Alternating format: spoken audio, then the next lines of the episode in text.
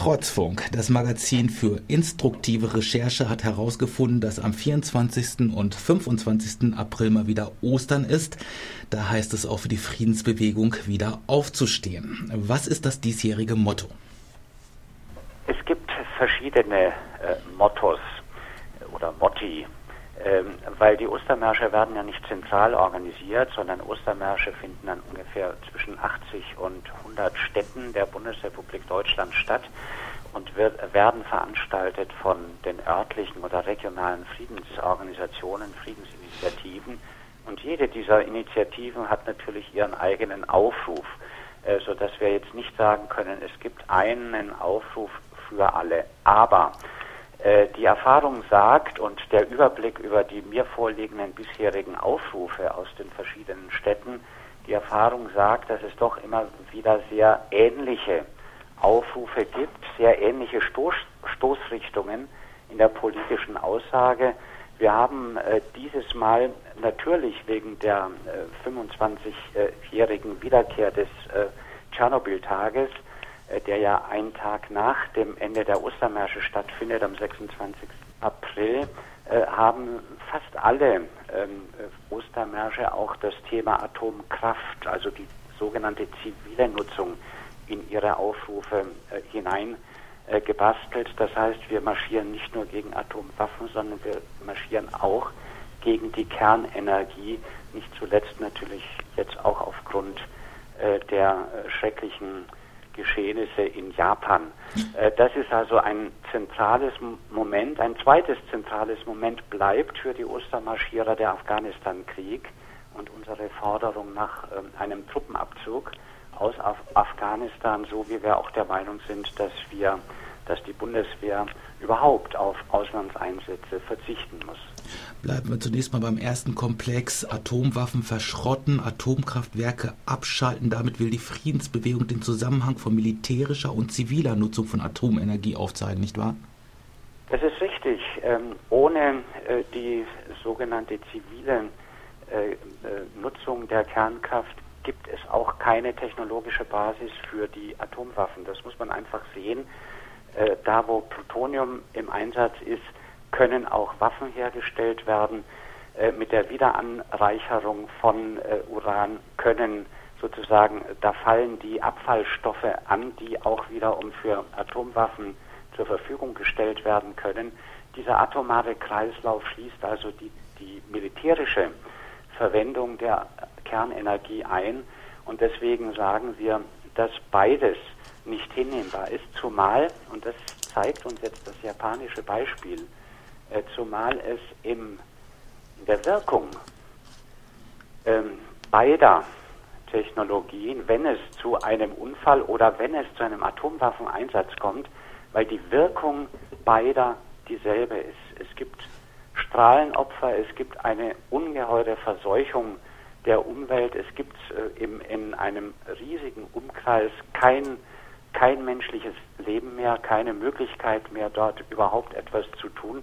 Äh, und das sind ähm, äh, äh, wirklich ja, katastrophale Ausmaße solcher Unglücke oder eben des Atomwaffeneinsatzes. Wenn man sich ansieht, was in Hiroshima und Nagasaki 1945 passiert ist und wenn man sich ansieht, was möglicherweise die Folgen der Kernschmelze in Fukushima äh, sein können, dann sind die Unterschiede eben nicht mehr da. Das ist die Gefahr, vor der wir warnen müssen keine Atomwaffen, keine Atomkraftwerke weltweit. Das wäre ja auch eine elegante Lösung für den Iran-Konflikt. Libyen wird wohl auch eine große Rolle auf den Ostermärschen spielen. Peter, in den Medien war und ist zu lesen, wie Gaddafis Truppen gegen die eigene Zivilbevölkerung vorgehen. War es da nicht geradezu eine Pflicht der internationalen Gemeinschaft, auch militärisch zu intervenieren?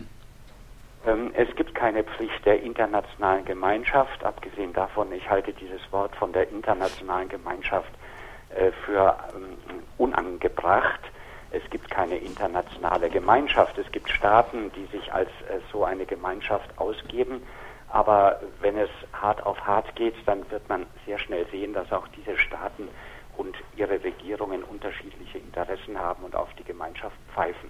Aber zurück äh, zur UNO, darum geht es ja jetzt äh, in dem Fall. Ähm, es gibt keine inneren Konflikt, und darum handelte es sich in Libyen bis zum heutigen Tag, es gibt keine Pflicht, in einen inneren Konflikt einzugreifen. Es gibt äh, sozusagen aus völkerrechtlicher Sicht natürlich verschiedene Momente, wo ein Eingreifen, ein militärisches Eingreifen vonnöten ist. Das ist einmal, wenn man sich gegen einen äußeren Angriff verteidigt. Das steht in der UNO-Charta. Das ist zum Zweiten, wenn der Weltfrieden gestört oder gefährdet ist, der, die internationale Sicherheit gefährdet ist. Auch das steht in der UNO-Charta. Und es gibt eine dritte, äh, sozusagen eine dritte Verpflichtung äh, der Welt oder der Vereinten Nationen äh, einzugreifen, und zwar da, wo ein Völkermord stattfindet oder droht, oder wenn massive Kriegsverbrechen äh, drohen oder stattfinden, oder wenn Verbrechen gegen die Menschlichkeit äh, stattfinden. Das sind äh, die Fälle, äh, die sozusagen gewohnheitsrechtlich und nach der UNO-Charta äh, vorliegen, um dann von der UNO-Seite aus sozusagen die ja, grünes Licht dafür zu geben, dass auch internationale Truppen in einen Konflikt eingreifen.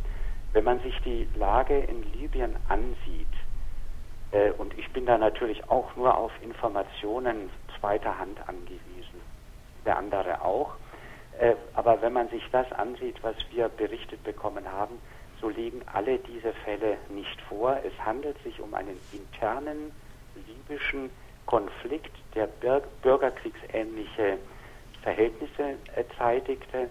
Und in so einen Konflikt darf normalerweise äh, die UNO auch nicht eingreifen. Eine Ad-Hoc-Gruppe der Afrikanischen Union bestehend aus Mauretanien, Südafrika, Uganda, Demokratische Republik Kongo und Mali wollte nach Angaben der JW just an dem Wochenende in Tripolis vermitteln, als auch schon Frankreich vorneweg loslegte mit dem Bombardieren, ohne das Ergebnis abzuwarten. Zuvor hatten schon Länder wie Venezuela Vermittlungsangebote gemacht. War da eine Verhandlungslösung überhaupt erwünscht? Das ist eine gute Frage. Die muss man natürlich an Sarkozy und an die anderen ähm, äh, Kriegs, äh, äh, ja, Kriegsbefürworter äh, stellen. Ähm, es gab ja schon zuvor du hast es ja richtig gesagt, Vermittlungsangebote von äh, Chavez, von der Afrikanischen Union. Ähm, auch die Arabische Liga übrigens hat sich gar nicht so einheitlich jetzt für diese UNO-Resolution und für einen, äh, ein militärisches Eingreifen ausgesprochen, wie das hier immer dargestellt wird. Mir scheint, dass eben solche Vermittlungsversuche nicht opportun waren, jetzt aus Sicht von Großbritannien, von Frankreich, vor allem also Sarkozy, äh, schließlich auch von den USA, obwohl die USA bis zuletzt eigentlich am, ähm, ja, am deutlichsten vor einem militärischen Eingreifen gewarnt haben, weil sie gesagt haben, es kann nicht bei einer Flugverbotszone bleiben. Man muss letztendlich, um sozusagen hier die, die, den, äh, den äh, Luftraum freizuhalten, muss man letztendlich Bodenziele angreifen und muss im Endeffekt sogar mit Bodentruppen hineingehen. Diese Bedenken, die der äh, US-Verteidigungsminister Gates hatte, sind aber dann doch relativ schnell weggewischt worden, äh, nämlich dann, als Sarkozy sozusagen in die Führung gegangen äh, ist und angegriffen hat, haben die anderen dann nachgezogen. Mir scheint wirklich, dass dieser Konflikt auf militärische Art von Seiten des Westens und im Interesse des Westens geführt wird, oder geführt wurde und weitergeführt wird, bevor es in Libyen selbst mit Vermittlung der Afrikanischen Union oder anderer Dritter, Drittstaaten äh, zu einer einvernehmlichen Lösung kommt. Eine solche einvernehmliche Lösung hätte nämlich in jedem Fall bedeutet, dass der so ungeliebte Gaddafi zumindest noch einen Anteil an der Macht in Libyen behalten hätte. Mit der Resolution 1973, so hieß es, beschloss der Sicherheitsrat eine Flugverbotszone über Libyen. Als die Koalition der Willigen Libyen bombardierte, war kein einziges Flugzeug der libyschen Luftwaffe am Himmel. Mittlerweile sind ihre Flugzeuge kaputt, die Infrastruktur ebenso. Trotzdem wird weiter gebombt. Was ist denn jetzt eigentlich das Ziel? Die äh, alliierten äh, Luftkräfte ähm, sorgen nicht für eine Flugverbotszone, sondern sie stellen sozusagen die Luftwaffe der Aufständischen auf dem Boden dar. Das ist ganz eindeutig der Fall. Man macht den Rebellen, man schießt den Rebellen den Weg frei, um eine Stadt nach der anderen wieder zu erobern. Inzwischen ist das äh, sozusagen das Kriegsgeschehen etwas undurchsichtig. Es geht mal hin äh, und mal her. Äh, aber im Grunde genommen ist das die Aufgabe der äh, Franzosen, der, der britischen, der US-Bomber und Kampfflugzeuge, übrigens auch der äh, Cruise Missiles, die von den Schiffen aus dem Mittelmeer aus abgeschossen werden. mich erinnert das immer so ein bisschen an den Krieg der NATO gegen Jugoslawien 1999, wo die sozusagen die, die NATO-Bomber äh, über Jugoslawien, es ging ja dann, damals nur scheinbar um das Kosovo, ähm, äh, wo die den, äh, der UCK-Miliz am Boden, den UCK-Kräften am Boden sozusagen den Weg freigeschossen haben. Die UCK hat damals auch sehr richtig gesagt, wir, die NATO, das ist unsere Luftwaffe und wir stellen die Bodentruppe dar. Und so ähnlich scheint mir das jetzt auch in Libyen der Fall zu sein. Damit stellt sich also die westlichen Mächte eindeutig an die Seite einer Bürgerkriegspartei, was eindeutig völkerrechtswidrig ist, nicht wahr? Das würde ich so sehen, äh, weil äh, es eben, wie gesagt, in einer Bürgerkriegssituation eine gewisse Neutralität äh, zu beachten ist. Die, die Konsequenz dieses, ähm, dieses, ähm, dieser Parteinahme wird natürlich auch sein, dass man die Rebellen mit Waffen beliefert, was übrigens gegen die UNO-Resolution verstößt. War, man muss ja wissen, dass zwei Wochen vorher schon eine UNO-Resolution verabschiedet worden war, nämlich die Resolution 1970. Und die hat ein Waffenembargo äh, gegen Libyen ausgesprochen. Und ein Waffenembargo gegen Libyen heißt natürlich überhaupt keine Waffen in dieses Land und nicht nur keine Waffen an die libysche Regierung, sondern auch an die Rebellen. Auch dagegen wird möglicherweise demnächst verstoßen, weil vor allem Frankreich, aber auch Großbritannien, die wollen sich an dieses Verbot nicht halten und äh, wollen auch die Kräfte, die auf ihrer Seite am Boden kämpfen, weiter aufrüsten. Die junge Welt berichtet in ihrer Ausgabe vom 29. März, dass die NATO-Staaten wie in Jugoslawien, Afghanistan und Irak Uranwaffen einsetzen, sogenannte DU-Munition. Habt ihr darüber Erkenntnisse? Ähm, äh, es gibt Erkenntnisse darüber, dass sowohl im, äh, damals im Kosovo, äh, also im Jugoslawienkrieg, als auch in Afghanistan, übrigens auch im Irak, äh, DU-Munition eingesetzt wird, also Munition, äh, dass ähm, äh, deren Spreng, die Sprengköpfe, die sozusagen mit abgereichertem Uran äh, gehärtet werden, damit sie sozusagen ihre Ziele besser äh, äh durchbrechen äh, können. Das ist ja der Sinn dieser DU-Munition. dort gibt es in der Tat Erkenntnisse darüber, dass diese Waffen eingesetzt worden sind mit schädlichen, mit tödlichen Folgen für die Bevölkerung auf Jahre, weil es eben sozusagen dieser Staub, äh, äh, wenn man damit in Berührung äh, kommt, später, auch Jahre danach, äh, eben Strahlung freisetzt und äh, die Menschen schädigt, gesundheitlich schädigt. Äh, in Libyen, ähm, ich habe den Artikel auch gelesen, auf den du anspielst, in Libyen gibt es noch keine Erkenntnisse darüber.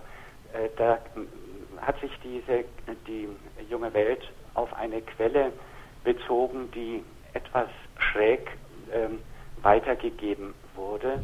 In diesem Artikel, in dem Ursprungsartikel, auf den man sich bezieht, stand ausdrücklich drin, dass es noch keine, kein gesichertes Wissen darüber gibt, dass äh, Uranmunition eingesetzt wurde.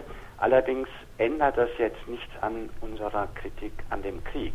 Auch wenn keine Uranmunition eingesetzt wird, ist dieser Krieg natürlich verkehrt. Außer beständig zu wiederholen, wie irre Muammar al-Gaddafi sei, schweigen sich unsere Qualitätsmedien darüber aus, womit wir es mit dem Libyen Gaddafis genauer zu tun haben. Was kannst du uns darüber sagen?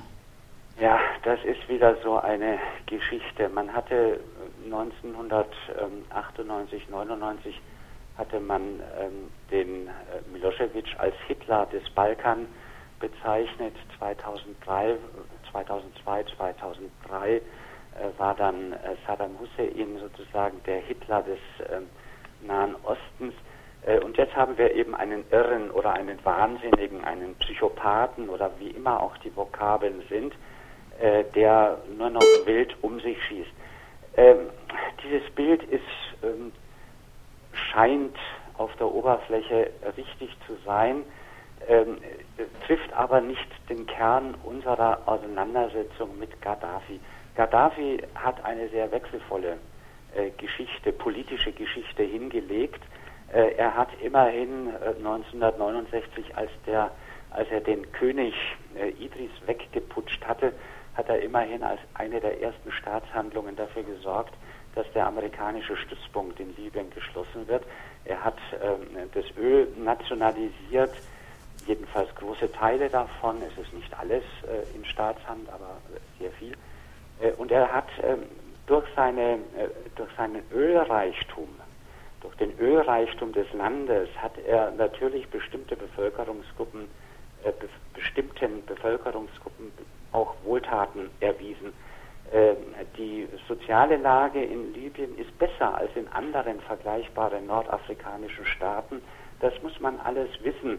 Ähm, man muss weiterhin wissen, dass es natürlich, äh, dass Libyen eigentlich eine sehr ähm, stammesbezogene Gesellschaft ist, eine keine einheitliche, kein einheitlicher Nationalstaat nach unserem, nach unseren Vorstellungen, sodass diese äh, Bewegung, die jetzt im Osten begonnen hat, Benghazi vor allem als Zentrum, dass diese Bewegung eigentlich keine soziale Bewegung gegen Gaddafi ist, sondern dass hier möglicherweise alte Rechnungen beglichen werden. Man sieht ja auch, dass äh, den, bei den Aufständischen äh, durchaus ähm, ehemalige ähm, Kader aus Gaddafis Umkreis äh, sich befinden. Das heißt, es ist keine Bewegung, die ausschließlich von unten, äh, ausschließlich aus demokratischem Interesse entstanden ist, sondern es ist eine sehr, sehr, äh, ja, eine sehr undurchsichtige äh, Bewegung. Nicht zu vergleichen mit den Massenbewegungen in Ägypten und in Tunesien, wo man da tatsächlich den Eindruck gewinnen konnte, da ist die Mehrheit der Bevölkerung dahinter. Das scheint mir in Libyen so nicht der Fall zu sein. Peter, du hast es schon erwähnt, die Hauptaggressoren im Westen waren diesmal Großbritannien und Frankreich. Die USA zogen dann schließlich mit. Welche Interessen verfolgen diese Staaten? Das ist eine gute Frage. Äh, wenn man äh, hinter dem Öl her ist, dann müsste man ja nach äh, menschlichem Ermessen diese Interessen auch ganz normal zivil über Handel und Wandel verfolgen können. Man kauft eben zu den normalen Weltmarktpreisen das Öl. Das tun übrigens die europäischen Staaten auch. Äh, und ähm, damit hat sich's. Aber es ist doch offenbar eine etwas andere Situation diesmal.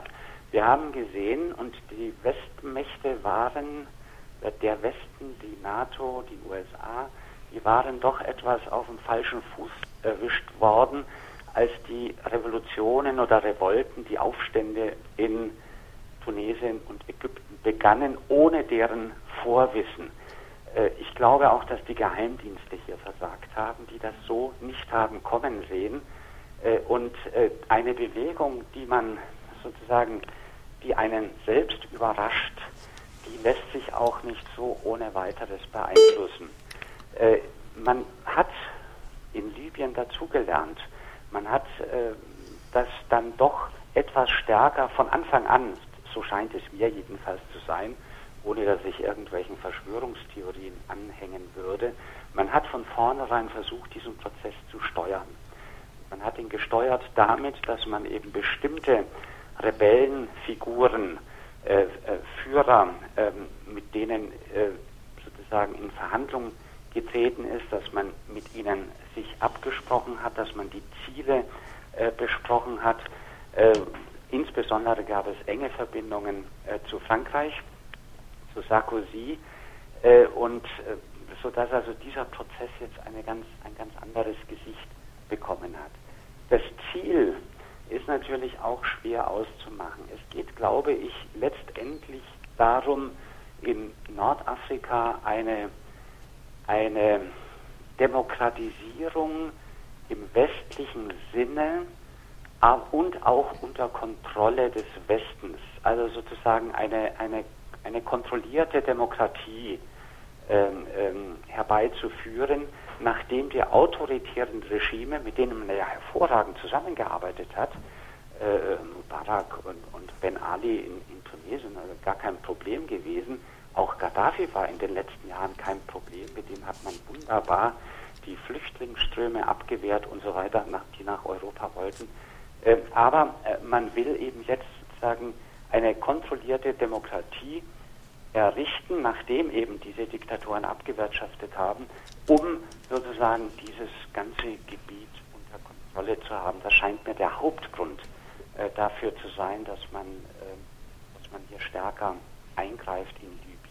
Ein zweiter Grund, wenn ich das noch sagen darf, mhm. äh, könnte natürlich auch die Verfügungsgewalt über das Öl sein.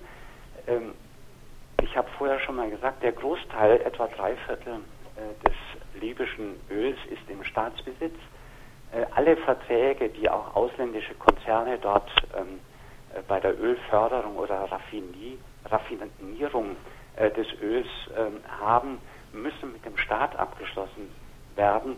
Und äh, das heißt, das sichert natürlich dem Staat hohe ähm, Einnahmen und das fehlt dann sozusagen den Profiten der Ölkonzerne. Also man lässt da doch etwas sich durch die Lappen gehen, wenn man nicht den vollen Zugriff auf das Öl hat. Und ich glaube, das wünschen sich die westlichen Staaten.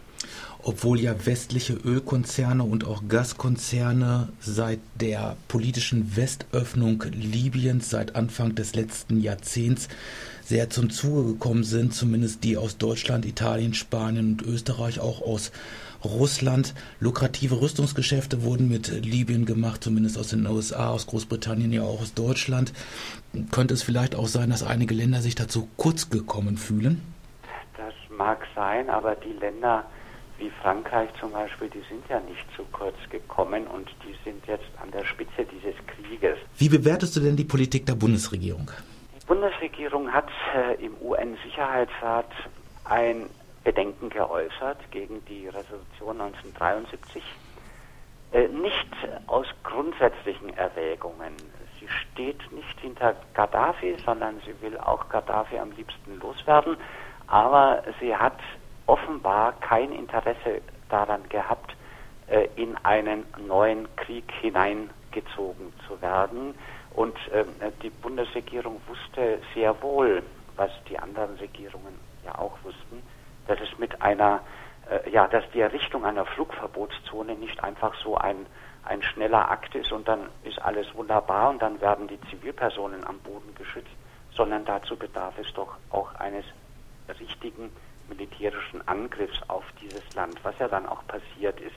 Das ist das eine, also eine gewisse Skepsis gegenüber diesen Absichten. Das zweite war, äh, dass die Bundesregierung kein Interesse hatte, vor den Wahlen sozusagen noch einen neuen Kriegsschauplatz zu eröffnen und sich daran zu beteiligen. Ich glaube, die Bundesregierung hat genug zu tun, immer noch äh, mit dem Afghanistan-Krieg äh, zu leben, wo es ja sozusagen dauernd äh, äh, Meinungsumfragen gibt, die bescheinigen, äh, dass die Bundesregierung gegen die große Mehrheit der Bevölkerung diesen Krieg führt. Und auch da wollte man jetzt einfach keinen neuen Kriegsschauplatz haben, weil Württemberg stand vor der Tür und Rheinland-Pfalz. Äh, das war, schien nicht so zu passen in, in, die, das Kalkül der Regierung. Was fällt dir in diesem Zusammenhang zu SPD und Grünen ein? Nicht viel Gutes. Auch da äh, erinnert man sich natürlich an die äh, Zeit des Kosovo-Kriegs, der Balkankriege, des, äh, dann des NATO-Kriegs gegen Jugoslawien wo also die SPD und die Grünen, vor allem die Grünen komischerweise, ähm, äh, zu den, ja, äh, zur Speerspitze der Kriegsbefürworter gehört haben. Ähm, das ist eine eigentümliche Sache, äh, die ja wirklich bis in, in die linken Kräfte, ich sage jetzt mal die Alt-68er hineingeht, äh, die moralisch so aufgeladen äh, sind, dass sie sagen, wir müssen jetzt sozusagen gegen diesen Diktator müssen wir auch notfalls mit militärischer Macht äh, uns an die Seite der Aufständischen, der Bevölkerung stellen, obwohl über die Aufständischen überhaupt keine Klarheit besteht. Aber man steht ja auf der Seite derjenigen, die gegen das Regime zu den Waffen greifen oder Demonstrationen machen äh, und dann eben zum Schutz äh, dieser Aufständischen nach dem Militär rufen. Das halte ich für eine total kurzsichtige Argumentation. Man, man kann äh, Außenpolitik zwar auch moralisch begründen, das ist vollkommen richtig, das halte ich auch für angebracht, aber ähm, was ist das für eine Moral, die versucht, etwas äh, Zivilisten zu schützen, äh, indem man einen Krieg führt, wo wiederum andere Zivilisten möglicherweise ums Leben kommen. Übrigens ist das auch schon passiert. In Tripolis gibt es ja Berichte darüber, dass dort auch schon zahlreiche Zivilisten Opfer dieses Krieges geworden sind. Also mir fällt zu Grün und SPD in dieser Beziehung also wirklich nichts Gutes ein. Was sind denn nun zusammengefasst die Forderungen der Friedensbewegung Libyen und Afghanistan betreffend? Afghanistan ist klar, das fordern wir ja schon seit dem ersten Tag, seit fast zehn Jahren, dass dieser Krieg äh, zu beenden ist, dass die Bundeswehr dort abgezogen wird, ähm, dass man als allerersten Schritt einen Waffenstillstand äh, bekannt gibt und dann tatsächlich mit dem Truppenabzug beginnt, sofort beginnt, nicht erst 2014 oder wie die Planungen äh, heißen. Äh, in Libyen ist das ähnlich. Äh, wir müssen in Libyen zunächst einmal für einen Waffenstillstand eintreten, einen Waffenstillstand fordern und wir müssen als zweites äh, internationale Vermittlung äh, fordern. Das heißt also, das, was äh, an dem 19. und 20. März äh, unterbrochen wurde durch diesen Krieg, diese Versuche zu vermitteln, die Versuche, die Konfliktparteien an einen Tisch zu bringen, nach Lösungen zu suchen, um Gewalt ähm, zu vermeiden, diese Versuche müssen wieder fortgesetzt werden. Äh, als dritte Forderung äh, kann man an die Adresse der Bundesregierung äh, richten, dass sie ihrer Linie, sich in diesem Konflikt sozusagen herauszuhalten, äh, treu bleibt, also dabei auch bleibt. Leider hat sie äh, dann die falsche Konsequenz gezogen und den Afghanistan, die Afghanistan-Truppen verstärkt, was natürlich verheerend ist, aber äh, lassen wir das mal außen vor. Sie soll also bei, diesem, bei dieser Enthaltung bleiben. Äh, sie darf keine Waffenlieferungen nach Libyen zulassen. Sie muss also da auch dafür eintreten, dass die UNO-Resolution 1970 eingehalten wird. Und äh, sie muss auch mit den Konfliktparteien im Gespräch bleiben oder ins Gespräch kommen, äh, um, weil Gespräche allein sind ein Mittel schon, um sozusagen Eskalation der Gewalt zu verhindern. Peter, letzte Frage zum Schluss. Die Friedensbewegung in Deutschland ist gemessen an der Anti-Atomkraftbewegung eher schwach aufgestellt zurzeit. Wie kann das geändert werden aus deiner Sicht? Gute das Frage, ist, nächste Frage. Das, das, wüsste ich selber gern äh, von irgendjemandem, da ein Rezept mir anzubieten. Äh, das ist natürlich ganz schwer äh, zu beantworten, weil man das nicht. Äh, äh, vor drei Jahren hätte ich auch noch nicht noch nicht viel auf die Umwelt- oder Anti-Atom-Bewegung gesetzt. Das hat sich auch erst äh, sozusagen im letzten Jahr wieder verändert. Übrigens aufgrund einer ganz unklugen Regierungspolitik mit der Laufzeitverlängerung. Die hat das ja alles ins Rollen äh, gebracht. Äh, aber für die Friedensbewegung jetzt sozusagen zu sagen, ähm, wir müssen jetzt das und das tun, um wieder stärker zu werden, auf der Straße sichtbarer zu werden, äh, das vermag ich nicht zu sagen. Wir haben auch, die Friedensbewegung unterliegt auch immer gewissen Konjunkturen. Es gibt da auch ein ständiges Auf und Ab. Das Wort Bewegung zeigt es ja eigentlich schon, ne? dass eine Bewegung läuft meistens in Wellenbewegungen. Äh, und wir haben, wir tun uns schwer heute, Leute auf die Straße zu bringen, obwohl wir wissen, dass wir, Beispiel Afghanistan, eine ganz, ganz große Mehrheit der Bevölkerung hinter uns wissen. Das ist ein Problem, aber die gehen nicht auf die Straße, die demonstrieren nicht, die haben entweder andere Sorgen äh, oder die halten den Kampf, den wir führen, im Moment für wenig erfolgreich. Das ist so der zweite Punkt. Also ich gehe ja dann auf die Straße, wenn ich eine Möglichkeit sehe, etwas zu verändern. Und diese, diese Veränderungsmöglichkeit, ähm, die wird im Moment, glaube ich, zu wenig erkannt. Peter, wir danken dir für das Gespräch. Nicht zu danken, es hat mir Spaß gemacht. Uns auch.